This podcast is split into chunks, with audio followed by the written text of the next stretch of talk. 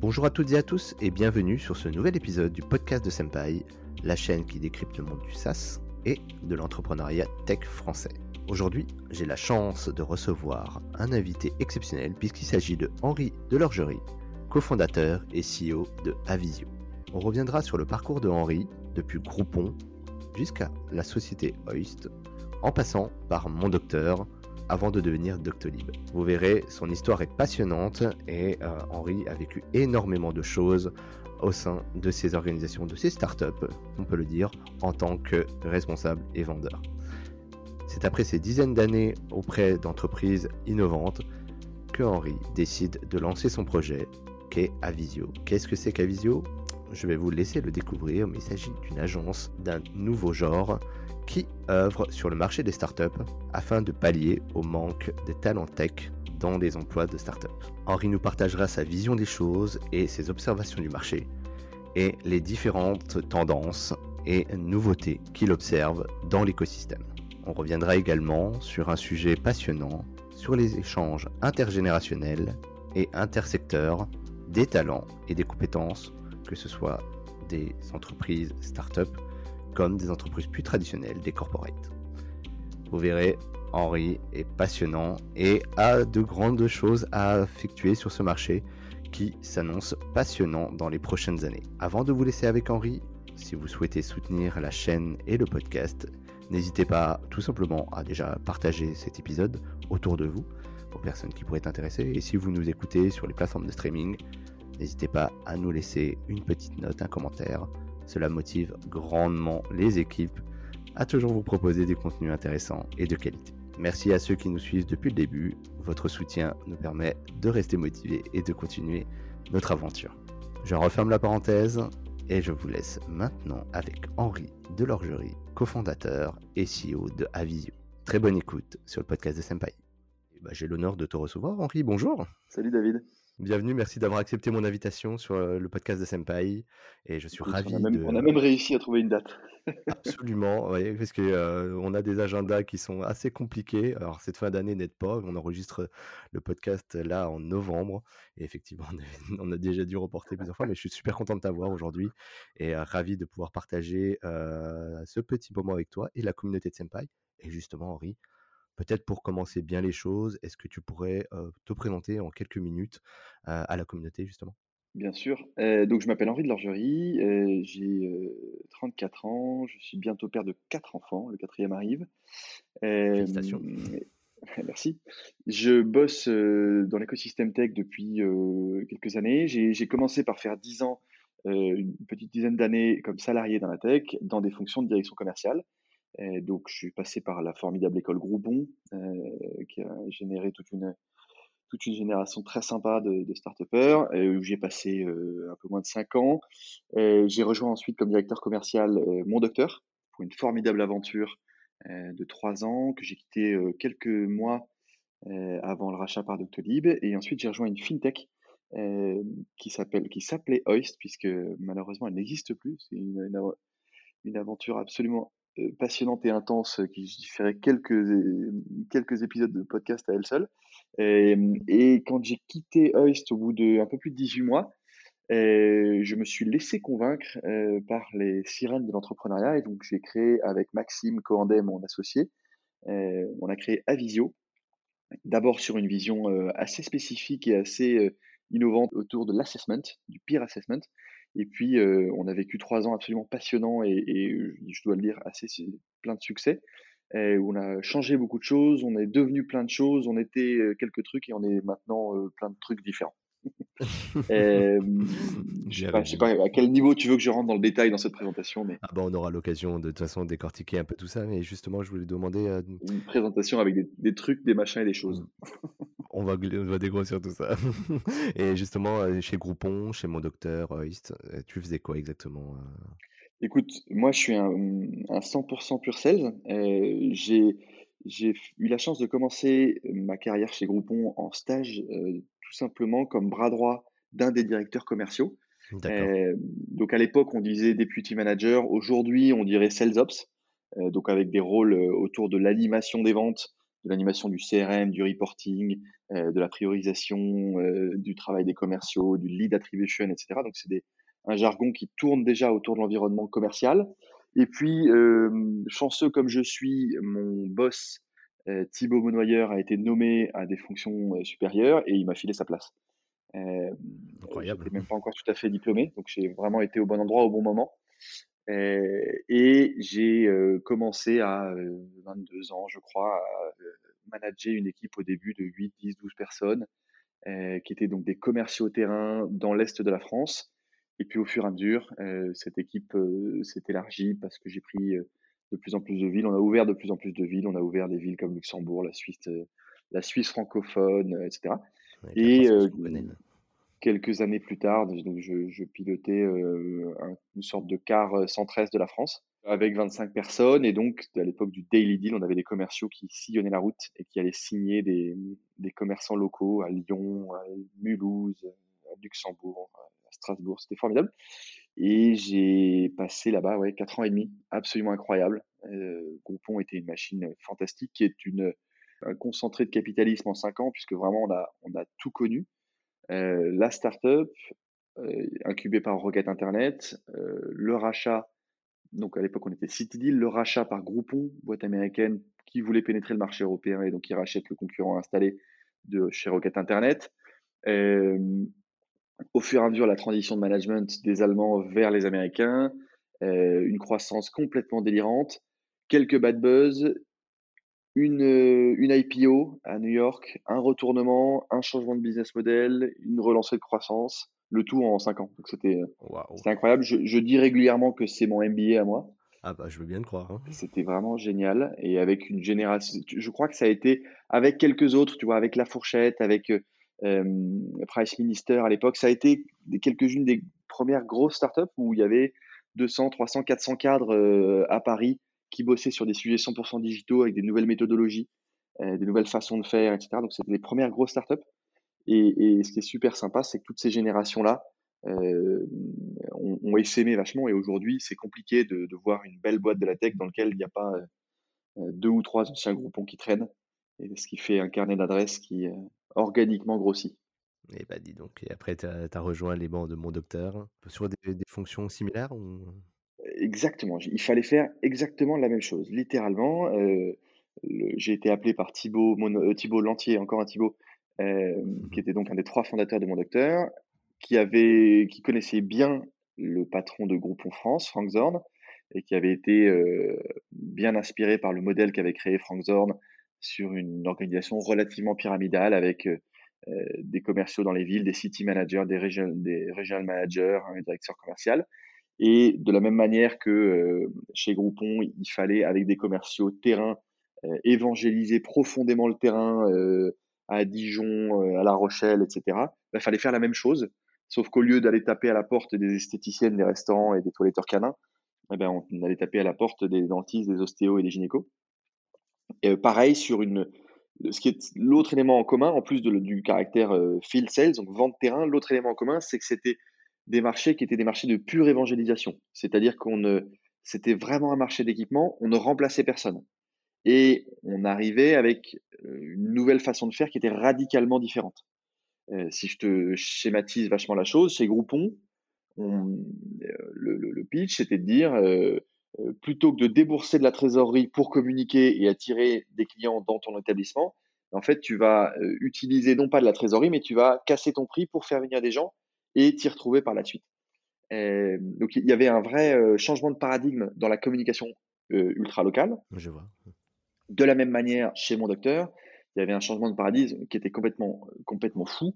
Chez un médecin, le seul unit économique, si, on peut, si tu veux comprendre le fait qu'un médecin soit une entreprise, le seul unit économique qui vaille, c'est l'agenda. Puisqu'en fait, un médecin, il est, son chiffre d'affaires, c'est le temps qu'il est capable de passer en face d'un patient. Chez un généraliste, un quart d'heure, c'est 25 euros. Une consultation, un quart d'heure, 25 euros de chiffre d'affaires. Plus tu es capable de faire de consultations, plus ton chiffre d'affaires augmente, et avec euh, un certain nombre d'exigences métiers liées à l'urgence, liées à la, aux déserts médicaux, à la raréfaction des médecins, au numerus clausus, etc., qui fait que euh, dans un cabinet médical, l'agenda est un truc extrêmement central. C'est vraiment l'operating system central du cabinet. et, il est généralement sous bonne garde. la, secrétaire médicale peut être une cerbère absolument redoutable qui, depuis 20 ans, euh, monte la garde devant l'agenda du médecin et a des critères très stricts pour décider si Madame Michu aura le droit à son créneau d'urgence pour un ongle incarné ou si elle le garde pour Madame Schmoldu qui, elle, euh, vient pour autre chose. on la connaît, et, on la connaît tous, évidemment. À l'époque, on l'appelait Martine dans nos, oui, c'est vrai. Nos, Très souvent dit Martine, qu'on salue. Dans notre, notre amusement interne. Et il y a un déséquilibre très fort entre l'offre et la demande. Il y a beaucoup plus de demandes et, pas du tout assez de demandes. Et nous, notre paradigme, c'était d'arriver en disant Bonjour docteur, euh, pour faciliter votre vie, on va ouvrir votre agenda à tous les vents. Euh, on va le mettre sur Internet. Donc, sur une population médicale qui était assez peu digitalisée et avec des gens qui sont potentiellement peuvent avoir un peu peur de l'Internet, un peu peur euh, euh, de, de, laisser du self-service à leurs patients, de faire confiance euh, à, à l'autodiscipline de leurs patients. on s'est quand même fait un petit peu hurler dessus au début. Et, donc, il y avait un, une vraie notion d'évangélisme. Oui, qu'on était quelle période là, à peu près, Henri On était en 2014, je crois. Ouais, mmh c'est ça. Et, on a signé les premiers dentistes à Paris, puis les premiers généralistes, puis et il y avait un côté très anachronique d'aller voir des, des, gens qui défendaient becs et ongles leur agenda pour leur dire de l'ouvrir sur Internet parce que les side bénéfices allaient être de fluidifier l'accès, de leur libérer du temps qui ne passerait plus au mmh téléphone et d'éviter de, d'éviter l'absentéisme médical. mais donc, dans tu vois, le point commun dans ces deux aventures, c'était un, l'organisation commerciale, deux, une cible SMB, donc Small and Medium Businesses, qui sont des gens qui sont des, entreprises quasi systématiquement unipersonnel, donc une approche commerciale qui est à mi-chemin entre du B2B et du B2C, puisque ce sont des acteurs économiques dont le raisonnement économique n'est pas toujours rationnel ou n'est pas toujours 100% économique. Euh, et avec en plus des vraies évangélisations de marché. Donc il y avait une logique à ce qu'un ancien groupon devienne, devienne directeur commercial de mon, docteur. Il y a d'ailleurs aussi eu pas mal de groupons chez Doctolib. Et, et donc on est parti pour euh, trois ans d'une d'une aventure absolument insensée qui est allé beaucoup plus vite que prévu, euh, à dans tous les égards, euh, dont le bundle a fait aujourd'hui, évidemment, mon docteur a participé à faire de Doctolib euh, la plus belle boîte française, je crois. En tout cas, une des boîtes les plus saines. Et j'ai vu cette semaine qu'elle était désormais la boîte la une des boîtes dans le, top 10 des boîtes préférées des Français. Donc c'est quand même incroyable en si peu de temps. Et voilà. D'ailleurs, j'aurais bien aimé vivre euh, la crise sanitaire chez Doctolib. Je pense qu'ils ont dû beaucoup bien morfler, mais bien rigoler. Ça a été, je pense, un, bel écran et un gros challenge, je pense, technologiquement comme au niveau positionnement. Ah ouais, ils n'ont pas tous beaucoup dormi. Ouais, j'imagine. je crois que c'était un, des, un des managers qui témoignait sur un podcast dont le nom m'échappe. Je mettrai peut-être le lien si je le retrouve, mais qui nous raconte les premières heures en fait dès qu'il y a le confinement, dès qu'il y a tout ce qui se passe en quelques semaines et le, le, shift qu'ils ont dû faire, notamment en proposant les, les visios. C'est assez intéressant parce que mmh, sur la dernière année de, sur la dernière année de mon docteur, mmh, j'avais lâché une partie de l'attribution de, field sales, je m'occupais des grands comptes et j'avais été missionné par les fondateurs pour explorer un certain nombre d'axes stratégiques potentiels de diversification diverses et variées euh, pour le compte de Lagardère, qui était notre investisseur de l'époque. Et j'avais exploré pas mal de choses. J'avais exploré des business autour de, de, de la médecine douce, j'avais exploré des business autour de la pharmacie, et puis j'avais exploré cette question de la téléconsultation, qui à l'époque était parfaitement illégale, ou en tout cas qui, qui dont on, était très loin de pouvoir faire rembourser par la sécurité sociale euh, une, une, téléconsultation. Euh, et à l'époque, ce qu'on anticipait, alors d'une part, le, la fin de mon étude, le, bottom line de l'étude a été de dire il ne faut pas y aller parce que ça ne sera pas libéralisé avant 5 ou 10 ans. C'était une première belle connerie, parce qu'en fait, euh, un an plus tard est arrivé Macron, dont une des premières décisions a été d'autoriser la télémédecine. c'est dire si j'ai du nez, tu vois, une vision stratégique forte. Et la deuxième certitude qu'on s'était forgée, c'était de dire la téléconsultation, les patients vont se jeter dessus, et les médecins vont être très, très sur le frein. Et en fait, c'est quand le marché a été ouvert, c'est Doctolib le dit d'ailleurs dans plusieurs communications, c'est exactement l'inverse qui s'est passé. C'est-à-dire que les médecins ont dit ouais, pourquoi pas? J'y vois pas d'inconvénient. Il y a plein d'actes médicaux comme des renouvellements d'ordonnances, comme des, des, lectures de, de, radio, par exemple, qui peuvent tout à fait être faites en visioconférence. En revanche, les patients n'étaient pas du tout à l'aise. et alors, ça, il y a une marée de patients, c'est l'inverse qui s'est passé. Et finalement, le, le, la date, la véritable date de naissance de la, de la téléconsultation qui aujourd'hui change vraiment le paysage médical français, c'est le 17 mars 2020, premier jour de confinement et où là, les gens n'ont pas eu d'autre choix que de téléconsulter, et donc une explosion absolument incroyable. donc, je pense que c'était des, des, heures fondatrices et amusantes. On veut bien le croire, on les salue d'ailleurs au passage pour le travail qu'ils font. Et justement, pour euh, continuer un petit peu sur ton parcours, donc tu fais un passage chez Hoist à l'issue de Mon Docteur Ouais, alors euh, très différent. Et euh, moi, j'ai été à la fin de mon aventure Mon Docteur où, où j'étais un peu, pour le coup, j'étais fatigué du, fatigué du terrain. La, vente commerciale terrain, c'est dur. Hein. Euh, et, puis j'étais assez fatigué de la santé. Euh, le monde de la santé est un monde un peu lourd dans, sa transformation et il faut un peu la, transformer au, parfois à la baramine. Et donc, euh, moi, j'avais pas assez chevillé au corps la cause de la santé pour me dire que je ferais ça 50 plus. Et donc, je suis parti.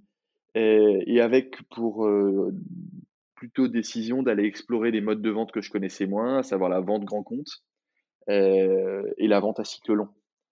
Et, à ce moment-là, j'ai rencontré un entrepreneur euh, étonnant à plein d'égards, qui est un type qui s'appelle Julien Foussard, euh, dont j'ai été extrêmement séduit par la vision, le drive, la, dynamique. Et, j'ai adoré la vision. Donc, Julien avait une vision très ambitieuse autour de la révolution du e-commerce et du paiement. Euh, on, avait créé un produit de one-click shopping euh, à peu près correspondant au bouton acheter en un clic d'Amazon, mais qui se serait porté sur tous les sites euh, de façon cross-marchande et, cross-device. Et donc sur n'importe quelle page produit, tu aurais été capable en un clic d'acheter et de te faire livrer sans avoir à te coltiner le tunnel pénible que tu vois dans tous les e Bien sûr. Super intéressant. Donc, on a, on a exploré ce marché pendant 18 mois euh, avec plein de tâtonnements. Euh, à la fin, un succès qui commençait à être très intéressant et qui malheureusement a été télescopé par euh, des événements exogènes liés plutôt au passé de Julien qui, a, qui ont ressurgi parce que Julien est un garçon qui avait fait fortune dans des business un peu moins recommandables que Hoist et, qui nous sont qui nous ont un peu pété à la gueule malheureusement. Ce qui était honnêtement très triste parce qu'on était sur le point de faire une réussite française assez folle. Euh, et donc, c'est un business qui est mort de sa réputation euh, exogène. Donc, c'était triste.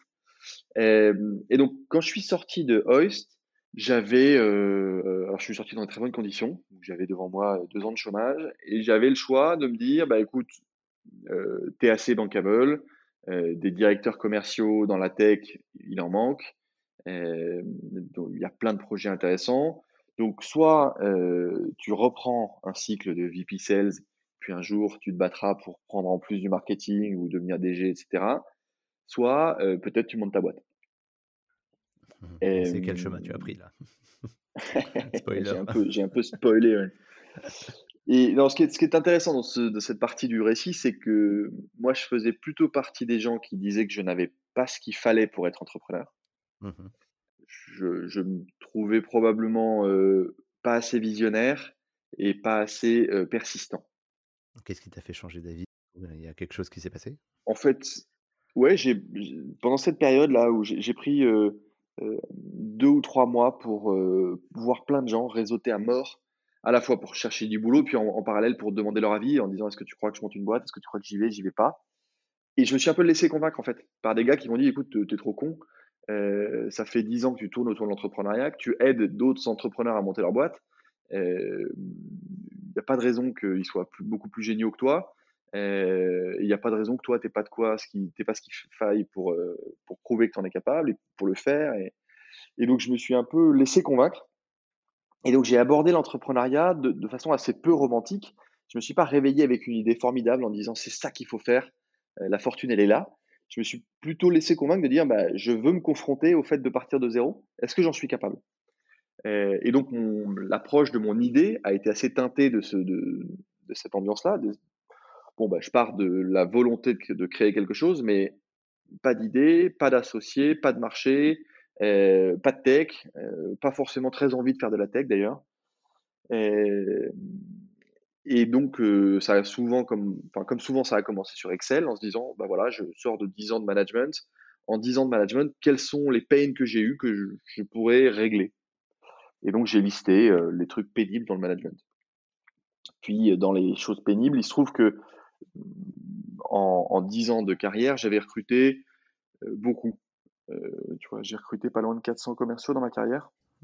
Et dans ces 400 commerciaux, je me suis beaucoup, beaucoup trompé. malheureusement, je crois que je me suis trompé presque dans 50% des cas. Donc il y a presque 200 recrutements que j'ai loupés. Loupés au sens où soit les gens n'étaient pas heureux chez moi, soit moi j'étais pas heureux de leur performance, soit moi j'étais pas heureux de mon choix, euh, soit c'était pas la bonne organisation, etc. Mais à la fin, euh, je pouvais, sans trop exagérer, dire que je loupais un, un, recrutement sur deux et qu'en plus ça ne s'améliorait pas tellement avec le temps. Mmh au 399e, il me semblait que j'avais toujours la possibilité de me planter. Mmh, mmh, mmh. Et, donc, je me suis intéressé à ce sujet-là en disant, OK, comment est-ce qu'on fait pour éviter les erreurs de casting? Comment on fait quand on a trois personnes en face de soi, en finale, que ce soit pour un job de sales ou de product manager ou de marketing manager hein, Je crois que c'est à peu près la même chose. Et les études, les, les interviews utilisateurs que je faisais euh, corroboraient tous cette, cette intuition-là, qui était de dire, bah ouais, on est capable de se planter. Et alors, pourquoi on se trompe? On se trompe évidemment parce qu'on n'est pas formé. Je pense que ni toi, David, ni moi n'avons un jour été formés au recrutement. Euh, on se plante parce qu'on va trop vite, parce que les recrutements sont toujours pour hier. On se plante parce qu'en face, et alors ça c'est surtout vrai en sales, mais les mecs, les, interlocuteurs savent se vendre. Donc, euh, donc le, contenu de l'échange n'est pas forcément très authentique. C'est l'essence même. C'est de la séduction dans les deux sens, évidemment. Quand tu, quand tu dragues, tu, tu dis pas que tu ronfles on se plante et, on se plante. Le dernier point qui a le plus heurté notre attention avec Max, c'était il y a une, collision extrêmement forte entre l'évaluation des soft skills, qui est cette personne, et l'évaluation de ses hard skills, qu'est-ce qu'il sait faire. Et, tout le monde reconnaît assez facilement le fait que si en face de moi la personne me plaît, parce qu'il est sympathique, parce qu'il est supporter du RC Lens ou parce qu'il a été coopté par mon cousin Xavier, et, en fait, je, vais me mettre des œillères incroyables sur le reste. Et je vais plutôt chercher des raisons de confirmer mon envie de travailler avec lui tous les jours à la machine à café, plutôt que de chercher des raisons d'être vigilant et de m'assurer que ce, cet interlocuteur, cette fille, ce garçon, sait faire ce que je vais lui demander de faire ou ce, que ce dont l'entreprise a besoin. Et en fait, cette collusion qui existe entre soft et hard, alors évidemment, elle existe dans les deux sens. Hein, la tête à claque, j'ai pas envie de bosser avec lui cette collusion, elle est finalement réglable de façon assez simple en décorrélant l'évaluation. Évidemment qu'il faut évaluer les softs et les hard, mais en les décorrélant, on fait beaucoup moins de boulettes. Et donc, ce qu'on a créé avec Maxime, c'est un service qui permettait de décorréler. Et donc, un service de peer assessment des savoir-faire métiers, donc d'évaluation entre pairs des savoir-faire métiers. Pour être hyper concret, on permet à une boîte A de faire valider les qualités métiers de ces candidats en finale par le manager d'une boîte B. Et à la clé, ce qu'on qu'on propose aux entreprises, c'est de gagner un en objectivité et deux en technicité. Je recrute un directeur commercial, il n'y a pas de directeur commercial dans mon entreprise, donc je vais aller demander au directeur commercial de Doctolib, de Conto, de qui on veut, euh, de voir les deux ou trois candidats en finale, de le payer pour ça, et il va lui juger non pas les soft skills, il s'en fiche, c'est pas ce qu'on lui demande, mais avec une méthodologie bien rodée, avec un business case automatisé et avec un entretien, il va venir dire bah, ce type-là, dans ce contexte-là, me semble être un potentiel très bon directeur commercial. Cette fille-là, dans ce contexte-là, me semble être euh, un très bon product marketing manager.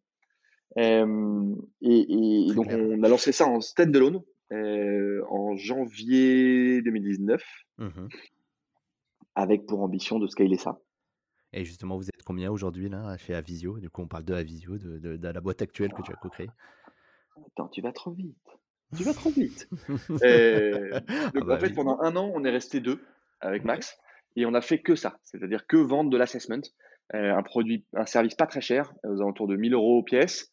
Euh, et on a développé des méthodologies sur 23, 23 ou 24 métiers, je sais plus, euh, on a développé des pôles de managers. Euh, on avait 130 managers au bout d'un an qu'on pouvait solliciter pour évaluer. Et puis au bout d'un an, on s'est quand même rendu compte que le truc était génial. intellectuellement super séduisant. Les clients étaient très contents de ce qu'on rendait. Les candidats vivaient une expérience géniale. Euh, les experts étaient super intéressés euh, intellectuellement de faire cet exercice.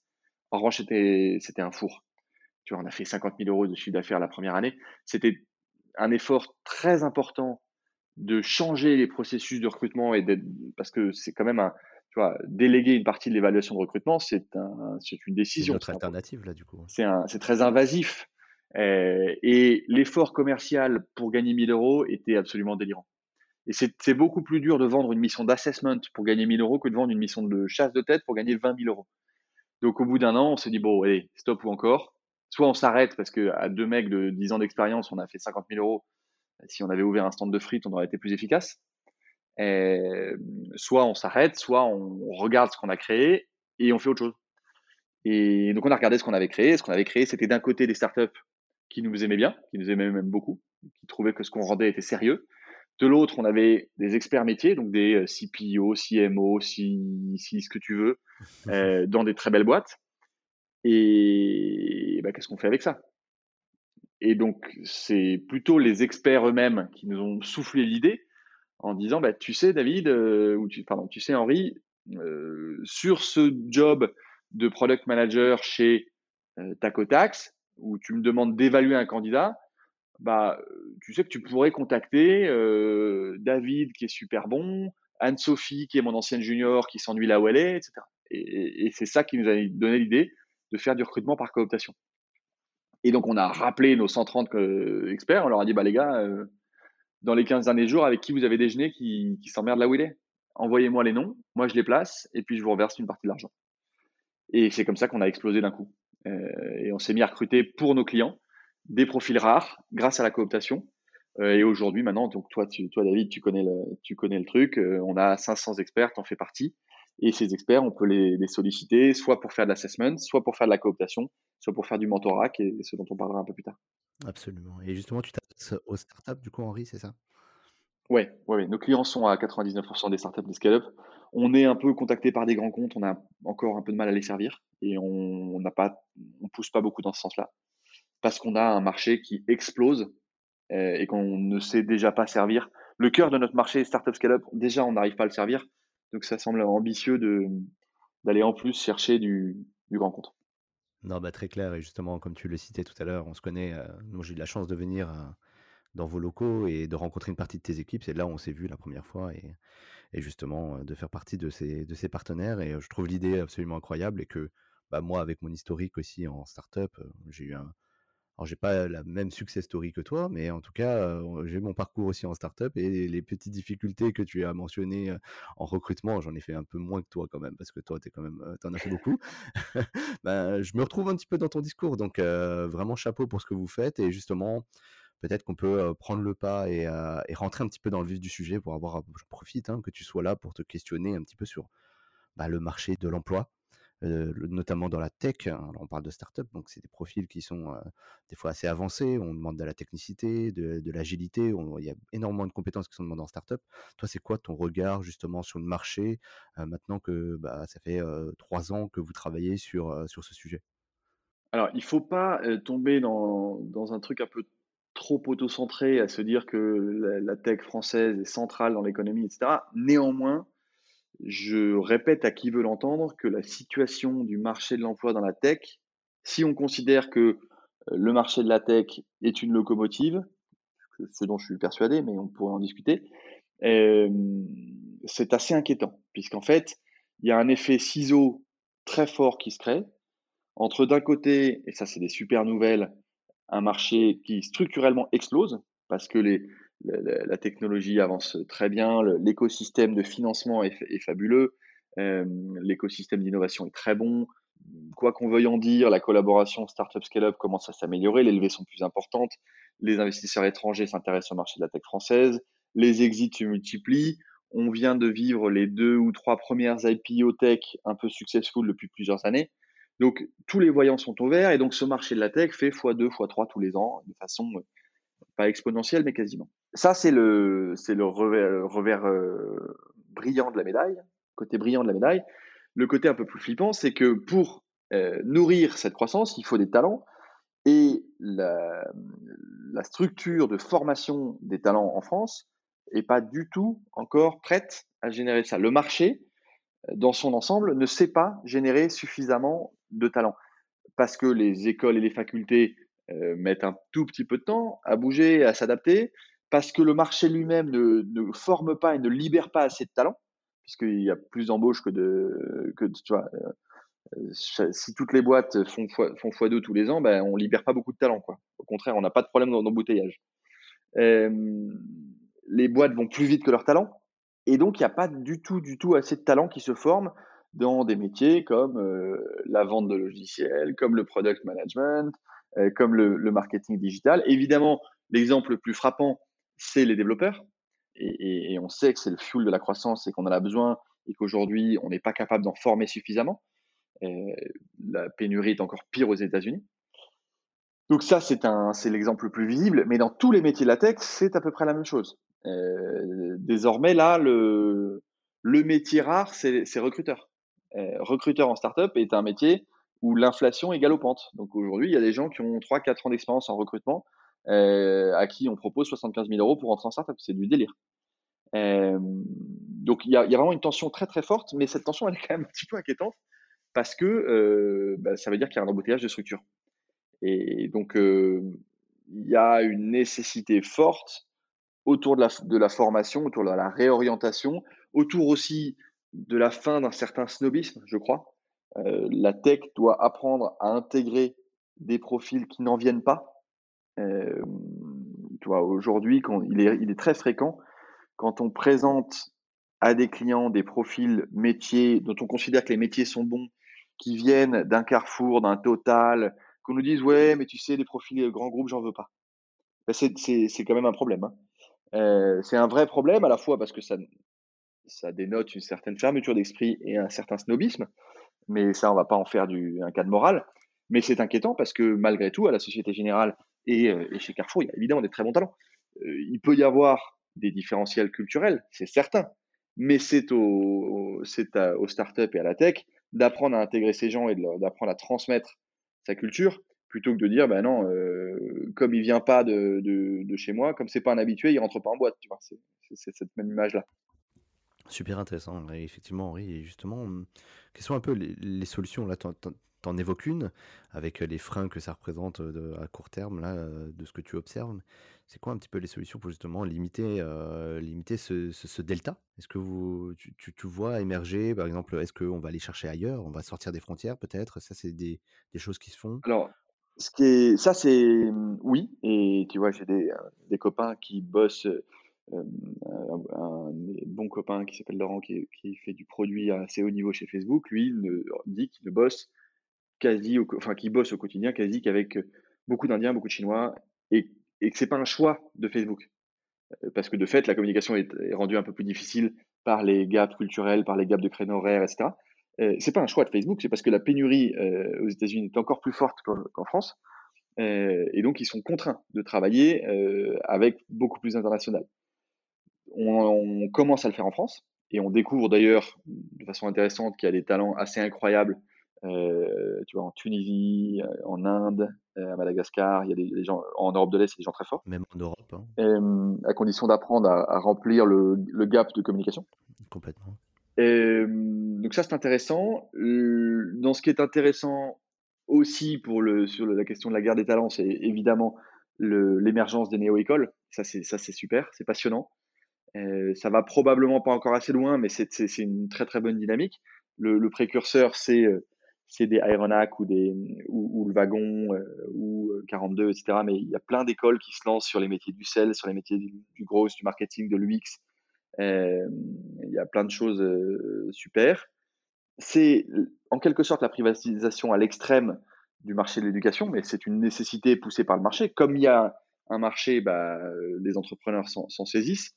En revanche, ce ne sont des écoles que professionnelles. Donc, c'est pas des écoles qui sont faites pour former une génération de pros. C'est vraiment sur des bouts du métier ou sur des bouts de métier.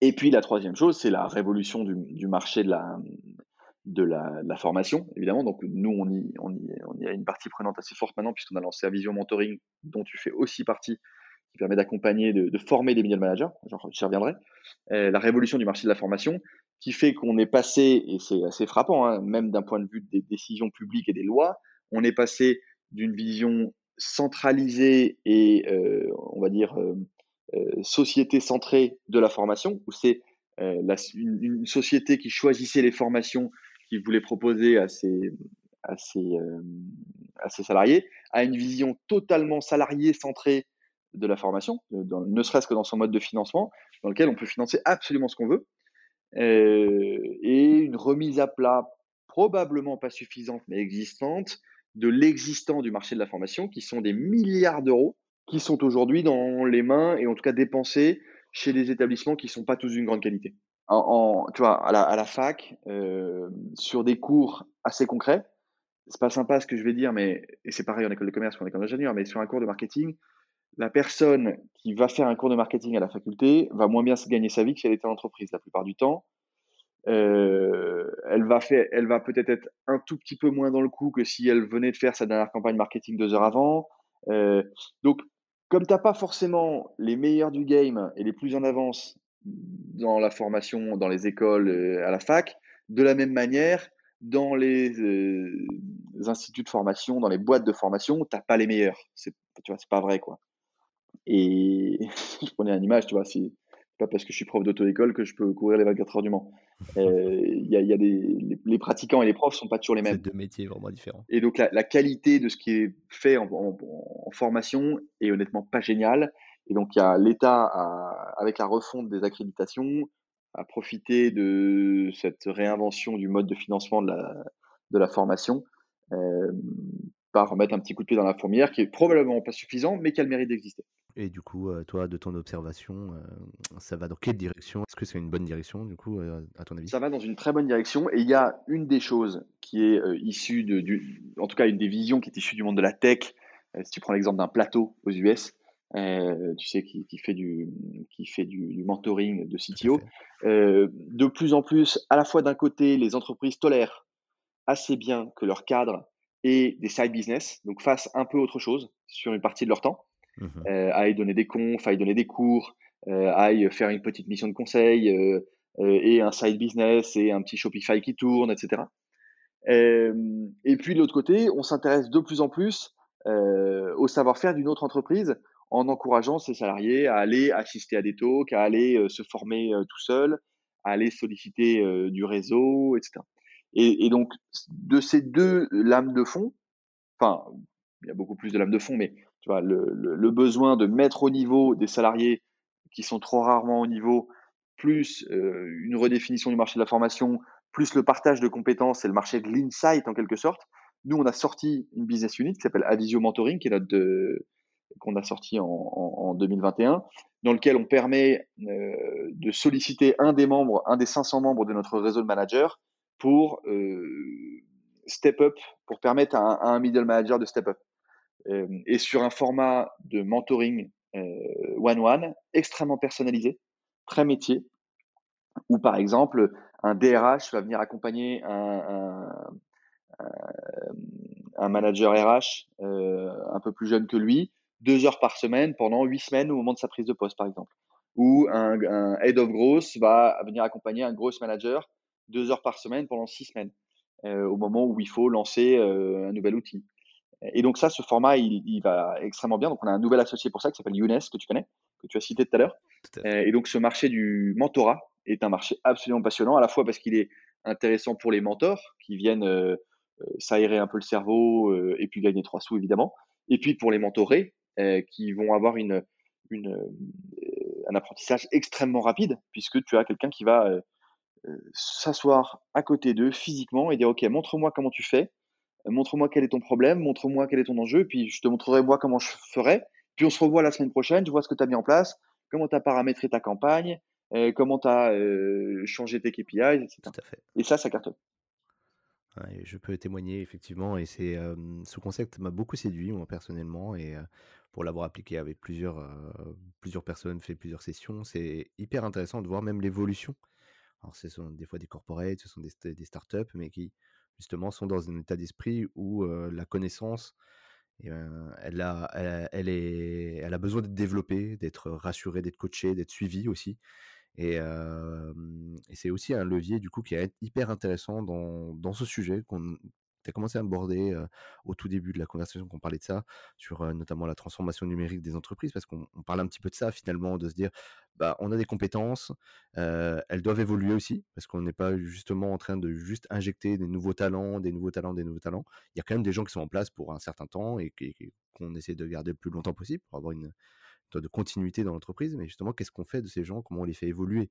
Et justement, ce sujet-là de mentorat que vous adressez chez Avisio a pour, à cette vision-là aussi. Et justement, en préparant un petit peu le podcast ensemble tout à l'heure, Henri, on, se posait la question de l'intergénérationnalité, en fait, de, bah, de ces vitesses. Comment dans, un, dans, dans, des grands groupes avec des compétences historiques qui, qui ont peut-être bah, un peu vieilli. C'est pas, pas une critique, mais c'est vrai qu'il y a des, vitesses différentes. Quand on est en start-up, bah, c'est une autre dynamique. Bah, comment on arrive à faire des passerelles entre, ces compétences pour qu'il y, ait un, bénéfice des deux cas? Et justement, toi, qu'est-ce que tu penses de, ces échanges, de, de, cette tendance qui, qui, qui, est en train de s'ouvrir sur les échanges intergénérationnels? Je, crois vraiment que, alors intergénérationnel et inter-environnement, moi je crois vraiment que c'est possible. Je suis un, sur ce sujet comme plein d'autres, je suis un optimiste maladif. Euh, je crois que c'est possible à quelques conditions. La, première condition, et je l'ai un tout petit peu évoqué tout à l'heure, c'est la fin du snobisme.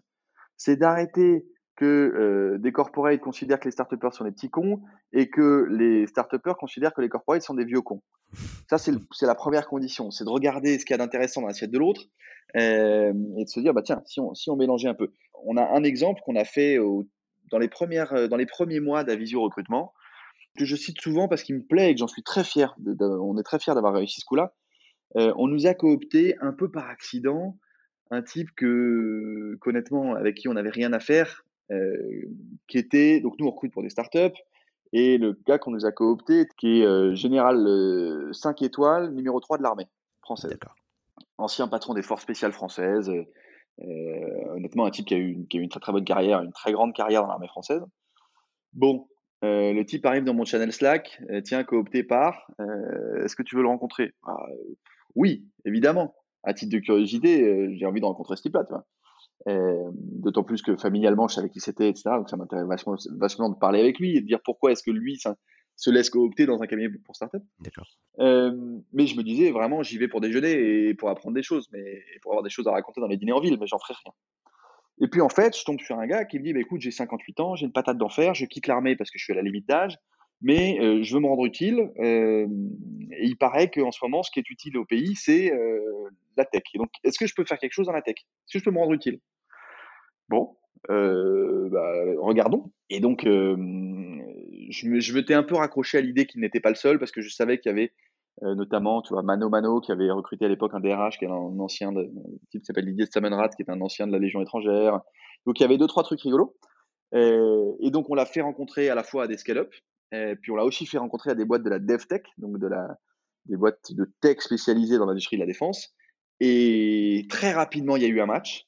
Et donc, Grégoire de Saint-Quentin a rejoint une, des très belles boîtes françaises dans la DevTech qui s'appelle Preligence, euh, qui fait l'intelligence artificielle appliquée à la surveillance par satellite dans l'intelligence, euh, l'intelligence principalement militaire. Euh, et donc, tu as ce gars qui a passé sa vie en kaki dans un environnement très normé, assez rigoureux, très fort en management, etc., et qui est arrivé en haut de la, en haut peut-être de ce qui est identifié comme étant une des, une des pyramides de management les plus rigoureuses, qui débarquent dans une startup avec des mecs de, 24 ans en pull la capuche qui font des algos, quoi. Euh, eh ben, je l'ai re c'est drôle, je l'ai re sur WhatsApp hier soir euh, pour parler de choses et d'autres, euh, et ça se passe vachement bien. Et donc, ce, ça aurait pu très mal se passer. Un type, on aurait pu se dire, attention, c'est un type rigide, en général, ça fait peur, etc. Et en fait, ça se passe super bien parce que lui maîtrise des savoir-faire métiers que, dont les développeurs ont besoin. Eux maîtrisent des technologies que lui ne maîtrise pas et qui sont fascinantes. Et, puis, il y a une acculturation commune et puis tout va bien. Lui-même, il s'est fait accompagner par sa fille pour aller acheter deux, trois pulls à capuche le premier jour et puis, puis tout roule, tu vois. et donc, ça, c'est des exemples réussis et je préfère m'accrocher aux exemples réussis plutôt que qu'au poncif un peu loupé, tu vois. Mmh. Je crois vraiment qu'il y, a de la place pour ça. à condition qu'on accepte de partager les choses. Et, ça, culturellement, c'est un vrai gap. Et donc, il faut, faut militer pour remplir le gap. Et tu penses que la France est prête pour ce, ce genre d'échange? Je pense que la France est prête, David. Yes. euh, J'en sais rien. Je te, dis, je, suis, je te dis, je suis un optimiste, donc j'ai envie de te répondre oui. Et il y aura plein de blocages. Il y a plein de fois, même dans notre quotidien de chasseurs de tête, où ça se passe mal, tu vois, où on présente des, des, des gars géniaux, des gens dont on est persuadé qu'ils sont bons, et où ça se passe pas bien. Mais, mais c'est pas parce que c'est difficile qu'il faut pas le faire. Super intéressant en tout cas ce feedback-là, et euh, je pense euh, honnêtement que euh, ça, paraît être une bonne solution en tout cas à court terme pour déjà bah, permettre en fait la transmission de connaissances, parce que comme tu disais tout à l'heure, il y a quand même un vrai sujet de pénurie. Et, ça, ça paraît être une alternative assez intéressante dès lors qu'elle est quand même faite avec bonne, avec, avec les bons, bons objectifs, les, les, bonnes intentions. Et, et, en, et en faisant des efforts, parce qu'on on ne réussit pas ce genre de pari sans faire des efforts d'intégration, de formation, de mettre de l'eau dans son vin, etc. Et justement, toi, tu as des secteurs comme ça qui sont peut-être un petit peu en avant sur ces sujets-là. Est-ce que tu en as un qui me vient à l'esprit, qui est un peu précurseur? Tu vois, Est-ce qu'il y a des secteurs d'activité qui sont plus propices à ce genre de choses, qui sont un peu à, montrer l'exemple quoi? Tu me prends un peu au dépourvu. Je n'ai pas préparé celle-là. C'est une question qu'on avait préparée. non, mais alors, moi, familialement, je viens d'un univers qui est très différent puisque mes parents sont vignerons. Euh, dans le vin, alors pour le coup, il n'y a pas grand-chose sur lequel le vin est précurseur, mais dans le vin, il y a toujours eu des cultures de, de mélange très forts où un onologue de, de 70 ans peut devenir conseil pour un tout petit domaine, ou un winemaker australien peut venir faire trois saisons en France. et là, il y, a un bouillonnement des cultures qui, pour le coup, est, réel. où d'ailleurs, maintenant, il commence à y avoir des très bons vins chinois faits par des Français en Chine. Ça, c'est pour le coup, c'est assez bluffant. C'est un exemple qui est très loin de ce qu'on fait, mais qui est intéressant. Mmh, complètement, c'est hyper intéressant parce que justement, il y a des secteurs comme ça on n'a pas l'impression, mais ils sont assez, sont assez développés, hein, mine de rien, en termes de techno et, et en termes de, de numérisation, j'ai envie de dire. C'est un peu le mot que tout le monde a dans la bouche en ce moment. Voilà, il faut, faut faire de la transition, transformation digitale. Il y a quelques chiffres qui sont passés par France Num là récemment pour, pour montrer qu'on était dans une trajectoire. Donc ça corrobore un petit peu ton discours hein, finalement. Je, je, regarde, je regarde passer le, le, chronomètre, je suis bavard comme une pie en fait. Je parle beaucoup plus que c'est super intéressant, moi Henri, il n'y a, y a, y a, aucun souci là-dessus. Et au contraire, on profite, on profite à fond de ce que tu nous dis. Et c'est hyper intéressant. Mais oui, effectivement, le temps tourne. Mais justement, peut-être pour conclure, Henri, sur, sur le sujet, on pourrait en parler des heures. Mais quels sont un petit peu, toi, tes actus chez Avisio Qu'est-ce qui vous attend là Vous allez attaquer la quatrième année? Écoute, nous, la grosse actu, euh, dans plein de sens du terme, elle, date d'il y a deux mois où on a lancé un de nos nouveaux speedboats, donc une nouvelle BU avec un nouvel associé.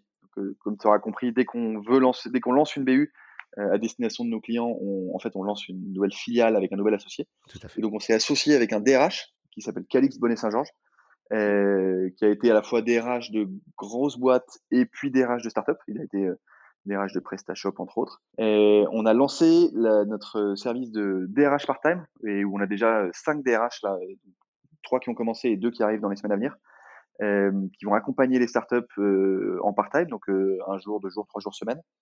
Euh, et ça, c'est aussi un truc absolument génial qui est euh, très proche de ce qu'on fait, évidemment. et on sert les mêmes clients avec les mêmes besoins et les mêmes niveaux d'avancement dans leur, dans leur croissance. Et ça, c'est notre actualité, c'est notre nouveau business, c'est à peu près l'équivalent du business des DAF part-time, qui est très développé. Euh, et on identifie que le, le DRH part-time est à peu près le même marché, mais en moins développé. Donc, on, fonce vers ça. Et c'est notre grosse actu euh, Q4 2021 qui le restera encore pour quelques mois avant qu'une autre actu le remplace. Des recrutements peut-être à prévoir, Henri? Ah ben ouais. Euh, pas dans, dans, nos quatre métiers, euh, dans nos quatre métiers, on recrute partout. Donc, euh, si l'environnement talent en startup vous intéresse, euh, avec un esprit un peu insolent et, un peu innovant, euh, on sera ravi de vous recevoir.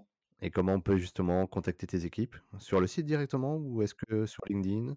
Sur LinkedIn, contactez-moi, euh, slash lorgerie, linkedin.fr, je crois, slash lorgerie. par mail, henri at, at sur notre site avisio.fr. on prend à peu près tous les modes de communication on est très facile là-dessus. Eh ben écoute, euh, je me permettrai de mettre toutes tes infos en, description du podcast si tu veux bien. Et euh, bah écoute, ça, ça sera le mot de la fin. Merci beaucoup Henri. Merci beaucoup pour Merci à toi.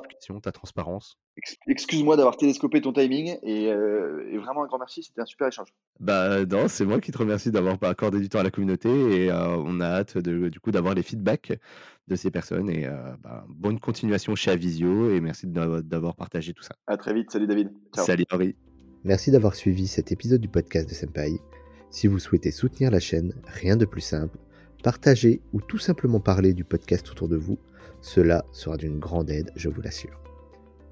Nous vous donnons rendez-vous pour le prochain épisode et si vous ne pouvez pas attendre, une seule adresse www.senpai.io pour écouter d'autres témoignages passionnants. A très vite sur le podcast de Senpai.